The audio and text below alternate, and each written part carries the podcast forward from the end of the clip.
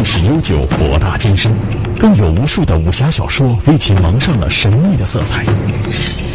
传说中，武林高手都拥有盖世绝学，能浮萍渡水、掌力断金，一身功夫高深莫测。像什么少林七十二绝技、九阳神功、北冥神掌等等。那这些盖世武功果真存在吗？现实中的功夫跟传说相比，又有哪些不同呢？本期老梁故事会为您揭秘真实的功夫。观众朋友们，大家好，欢迎您收看由踏浪电动车冠名赞助播出的《老梁故事会》，我是老梁。您可以通过登录优酷网或者是新浪娱乐来了解我们节目一些最新的动态。那么今天呢，跟大家聊这个话题呀、很有意思，我估计不少观众朋友会很感兴趣。咱们要说一说中国武术、中国功夫。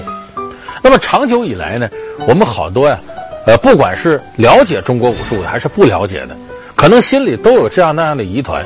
就说在我们神奇的武侠小说世界里边呢，有很多这样高来高走的这些武林高人，说他们等于登平渡水啊！你看这不管是轻功啊，还是硬气功啊，可能一挥手排山倒海的内力很强。这样武侠小说里描写的境界，现实的中国武术能不能做到？而且现在我们看世界上其他搏击术搞得红红火火，你比方说这个，你看欧美的拳击。每个礼拜天，咱们看拳皇争霸赛，还有日本的 K-1 无限制这个搏击，泰国的泰拳，韩国的跆拳道，巴西的柔术。说中国武术跟这些比，是不是中国武术天下无敌？他们都干不过中国武术。那么本来我们曾经相信中国武术天下无敌，尤其是八十年代少林寺热播那个时候。可是这些年，我们一点点睁眼看世界之后，你会发现，现实的状况跟我们想象的不一样。那么，中国武术在世界上到底处于一个什么样的地位？我们应该怎么样认知老祖宗留下来这些宝贵的遗产呢？咱们首先得承认一点，我们现在中国越来越开放，那么在世界范围之内，能够打响“中国”这两个字儿，有一些非常重要的手段。这些年我们经济是上来了，那么原先中国人在世界上什么叫得响呢？恐怕“功夫”俩字儿是中国一张硬名片。你看，咱们这个一些世界级的导演啊，陈凯歌也好，冯小刚也好，张艺谋也好，华人里边像李安、像吴宇森、徐克这些人，几乎无一例外的，他们都拍过以动作为主的这种武侠片。你比方说，典型的李安的《卧虎藏龙》，一下拿了奥斯卡四项大奖。那么，为什么他们要投入这么大精力拍这个？说实在，对于华语导演来说是无奈之举。其实，李安一辈子很得意的作品是什么？《喜宴》、《推手》、《饮食男女》，是这三部曲，根本不是《卧虎藏龙》。可是他知道，只有拍《卧虎藏龙》这类片子，他才可能在奥斯卡打开一个缺口。为什么呢？因为人外国人认你中国呀，更多就认功夫俩字儿。为什么？因为世界并不了解中国。到现在，我们也得说，西方国家并不了解中国。那么，他们眼中的中国是什么感觉呢？一个是古老，一个是神秘。世界四大文明不过，只有中国的五千年文明得以延续。你看，印度、巴比伦、埃及半道都断了，都折了，只有中国延续。所以，“古老”二字是西方世界对于中国的一种标签式的称呼。那么，第二个符号呢，就神秘。就他对于五千年一个文明古国延续至今，啊，感觉中国有好多未解之谜，看不懂、看不透的。那么这些看不懂、看不透的，其中功夫就是一个杰出的代表。所以你看，张艺谋这个《十面埋伏》啊，李安《卧虎藏龙》啊，冯小刚《夜宴》呢，陈凯歌《无极》啊，基本是古装武侠片。他为什么拍古装武侠片呢？古装，这是跟古老对得上号了；武侠跟神秘对上号了。所以这些大导演为了能够走向世界，不得不拍这个。你以为他们愿意拍吗？不是，没办法，人家就认可你这个。当然，认可功夫从哪儿开始的？不是你现在有李安、张艺谋，是有李小龙的话，中国功夫不可能在世界范围得到认可。李小龙，中国功夫的代表，一代武术宗师。他不但将“功夫”一词写入了英文词典，还将中国功夫电影带入了好莱坞，为中国功夫走向世界做出了重要作用。当年李小龙拍的这个什么《猛龙过江》《新精武门》《唐山大兄》这些，青蜂侠一下子把中国功夫在世界上这个声誉给叫响了。为什么呢？李小龙本身呢，他跟我们现在看到的武侠巨星全不一样。你说是李连杰、成龙、洪金宝、甄子丹，这些靠打出名的，有哪个是脱离了影视出来的？没有，就是他们一开始都有明确的目标。甄子丹他母亲呢，确实是练武的，小时候强身健体。但是甄子丹呢，在成长过程当中就已经立志要做一个电影人了。所以甄子丹一直说：“我是会功夫的电影人。”我不是能拍电影的这个练武功的，首先人认可自己电影人。洪金宝、成龙呢是七小福戏班子，本身就是为了拍戏上台。李连杰呢是练的竞技武术，结果被挑走了拍少林寺去，走上这条道。李连杰那种武术呢是为了全国能比赛，说白了跟体操没区别。体操要求动作规范、清晰有力，他这套路也是。所以像李连杰那个功夫是花架子，根本不是实战，打不了人的。所以这些人都是自影视而武术，唯独李小龙不一样。李小龙是自武术而影视，打小好打架，啊，学了西洋拳拳击，同时又拜咏春拳这个宗师叶问为师，学了咏春拳，然后到美国，没什么生路怎么办？开武馆教人吧，就这么教着教着，他在美国名头很响。美国一些搏斗哥的这个。格斗搏击这方面大师呢，也都陆续找李小龙有来较量。你像什么罗里士啊、伊鲁山度这些人，跟李小龙一较量，发现李小龙功夫好。有的呢，他们就化敌为友了；有的还拜李小龙为师成徒弟了。这么着，他在美国名气一大，美国人来找上他来了。哎，你这个功夫好看呢。当时这个李小龙外号李三角，就抬腿踢这三腿，一腿快死一腿，速度快。再李小龙本身呢，那时候年轻，还愿意包装自个儿啊。你比方说，手一伸像鸟叫声，哦，还来两声。老外一看有意思啊，就请他拍电影。包装之下风靡世界。也要说李小龙是靠打出来的，不是靠表演出来的。他真正在这个舞台上，在电影里体现出来的功夫呢，他的基础在他本身的能耐。就我们说截拳道，截拳道是没有套路的，他就是讲快速的发力。怎么利用寸劲儿直接把对方这种权力卸掉，然后去攻击对方？这是一个基本的搏击理论。就是李小龙首先是个武术大师，是个搏击家，然后他才有后来电影界这些成绩。当初有不服的，李小龙回香港拍电影的时候，那时候正是七小福戏班子一点点壮大。当时大师哥洪金宝已经出道了，这个年轻人呢不服气，而且咱们传统里有那么句话，叫“文无第一，武无第二”。你比方说搞文的，我写文章，我这个文章写的再好，你也不敢说你是天下第一。这个文这方面无止境，所以叫文无第一，武无第二呢。这个练武的讲，啊、当面不礼让，举手不饶情，就任何练武的，他心里很难承认我打不过你。每个练武都挺自信，所以文无第一，武无第二。那么洪金宝在片场里看着李小龙了。当然，那会儿李小龙腕儿比他名气大得多，洪金宝也不大服，就底下就咱俩比划比划，啊，以武会友嘛，说的好听，那动手那肯定是不能容情的。结果洪金宝架子一摆，刚要打，李小龙这脚都到他脸上了，就速度上没法比。所有的和体育有关的，包括武术在内，速度是核心内容。我这一快。就把你所有的东西都没，你力量再大，没等你反应过来呢，我这拳脚到了，你该挨揍，这是。所以李小龙的速度，他的爆发力，当时公认的这个能耐大。所以他的功夫片呢，其实是一种实战。而甄子丹他们这些人都谈不上实战，在这个层面上跟李小龙比，那差一个节气。但是拍电影，他不能完全是实战的，他讲究玄幻的东西。所以到后来，你看以徐克为代表的。新武侠电影里边就借助现代的影视手段，你看那东方不败那个飞的啊，《新龙门客栈》里那种很玄幻方式的打斗，徐克这个新武侠电影，包括黄飞鸿系列推出，西方人一看，我天哪，这个武术太好看了，很多人就想，这是不是真的？降龙十八掌、九阳神功、六脉神剑、凌波微步等等，这些在武侠片中耳熟能详的盖世神功，让人感觉功夫能上天入地，杀人于无形。其实这些只是为了让武打动作好看而夸张设计出来的。那真实的功夫到底如何呢？咱们现在是科学世界，你能相信这摁着墙头蹭一下十几丈上去了吗？他有那能耐，那你说奥运会冠军得拿多少钱？刘翔拿冠军挣多少钱？他把世界跳高记录破了，他不好吗？跳远记录破了不好吗？没有那个功夫。但是这些东西经过夸大呢，咱们有一些呀、不开眼的中国人就信了。老祖宗厉害，能这样，我这辈子也能学成。有不少人还琢磨呢，跑到深山碰到哪个高人啊，最后我学点。你最多能碰到神农架野人，你碰不着什么高人？包括王宝强小的时候，一门心学李连杰啊，我要上少林寺学功夫。他当时两个想法，一个成为绝世高人，一个成为李连杰的明星。后来他进了少林寺，才发现。那个绝世高人是扯淡，根本就没有，所以他琢磨他要学李连杰。那，你看王宝强还不错，还出来了。得有多少在这个道上，基本上什么造就都没有的。有的说，那我知道轻功有人还有呢。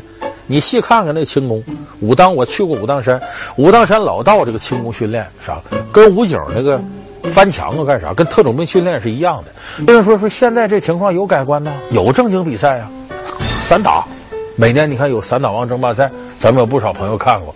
咱跟大家说实在，散打跟中国武术不是一回事儿。散打是干什么的？它吸收了一点武术的成分，更多是现代技击。他把拳击呀、摔跤啊这些现代技击术他拿过来了。散打的核心叫什么？远踢、近打、贴身摔。他把武术的合理成分拿过来，他演变成有规则的了。武术本身是没规则的。你那么想，你说武术，说咱俩比比吧。那不就是啥招都使吗？有的人擅长近战，有的人是愿意使兵刃，有的人搁暗器，拳脚器械，这是武术的几个门类，再加暗器三大门。武术没有统一规则，啊，我把你打败了，我就算赢了。所以武术本质来讲是无限制格斗。那么你要登上台子，它就有限制了，有限制就要有统一规则。散打就是有统一规则的现代搏斗术，而且严格意义上讲，中国散打也不是搏击术，为啥？它靠得点。你比方说，在国外的无限制搏斗术，你抬腿踢，除非把对方踢的没反抗能力了，要不然这抬腿不算得分。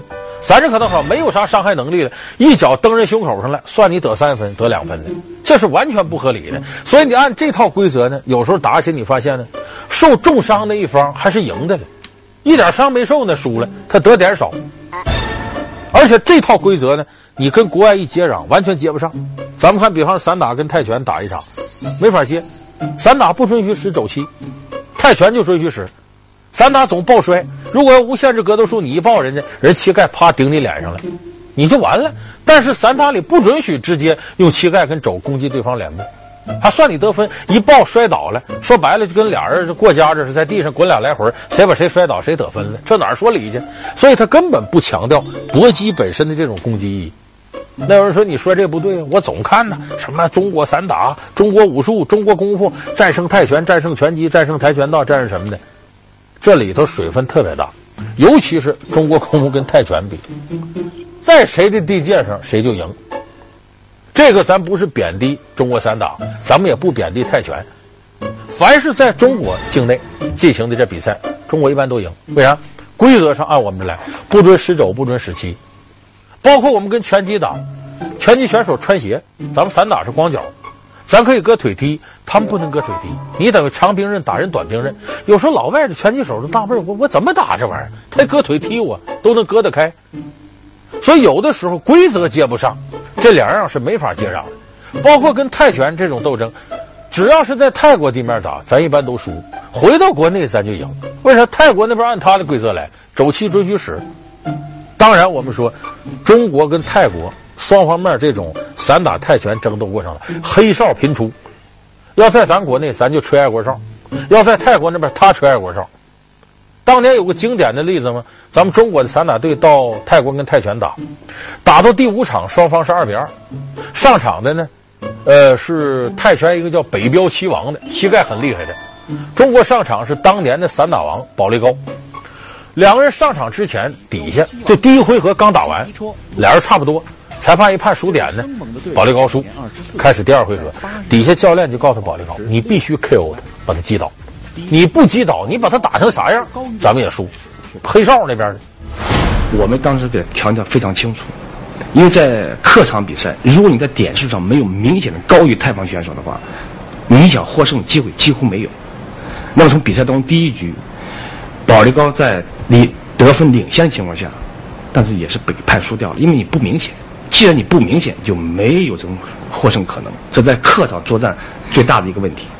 那我们在训练当中就已经给保利高灌输第二套方案，就是说，如果说在得分方面不能占优的情况下，那只有啊、呃、重击对方，那就是我们一定要 KO 对方。那所以在第二局比赛当中，我们调整战术以后呢，就是得点我们已经对于我们中锋运动员已经不重要了，我们一重要的就要想办法要 KO 太方选手。保利高没办法了，真把潜能发挥了，把那人击倒了。咱是唯一一次在客场三比二赢了泰拳了。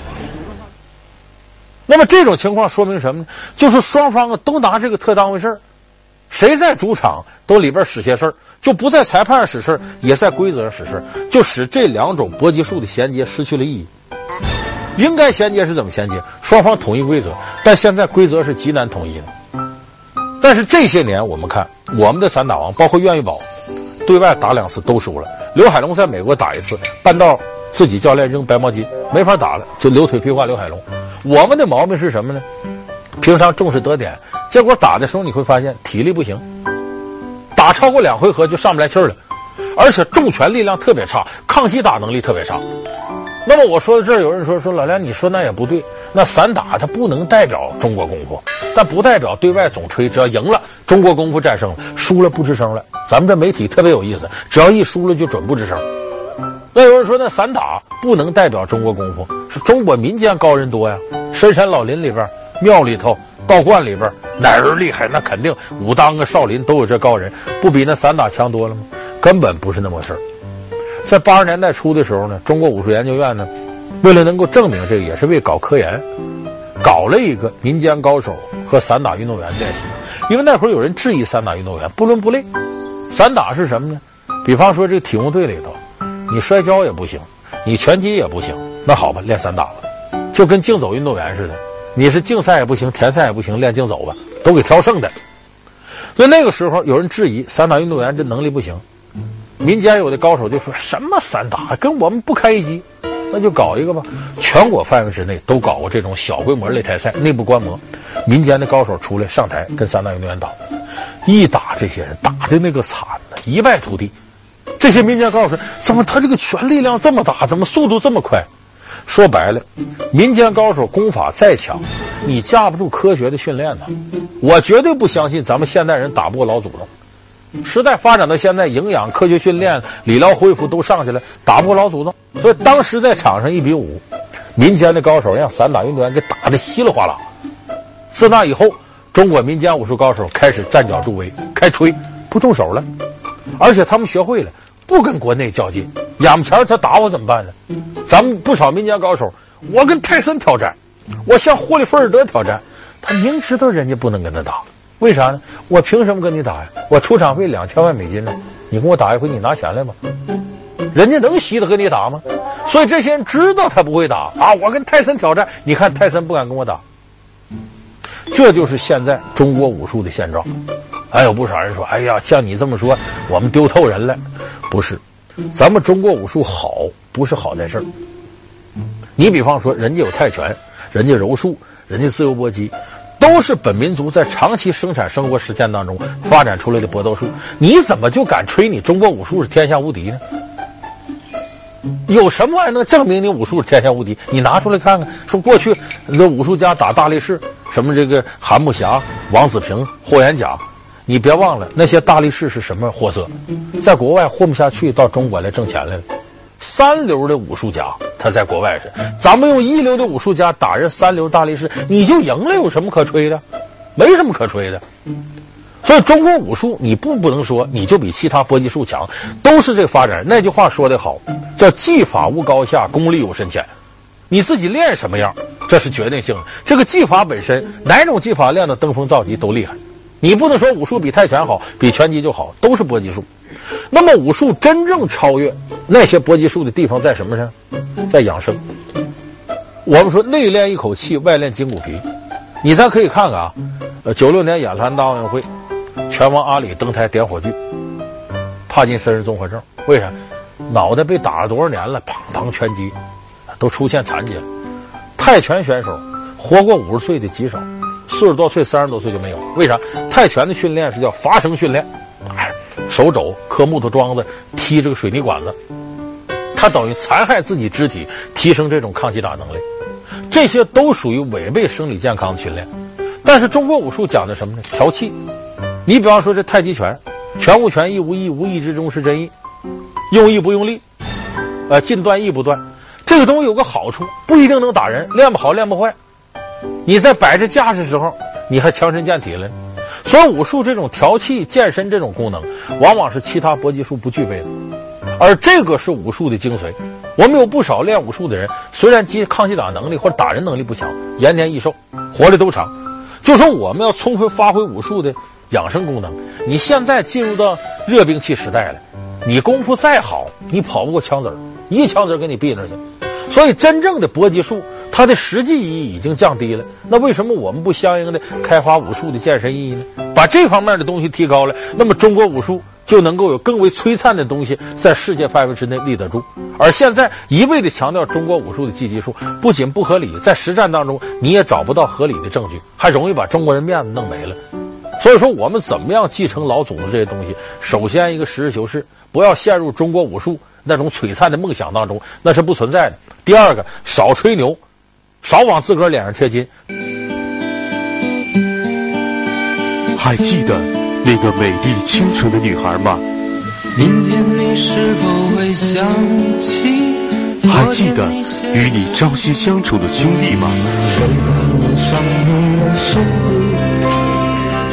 这些歌曲勾起了我们对青春无限的回忆。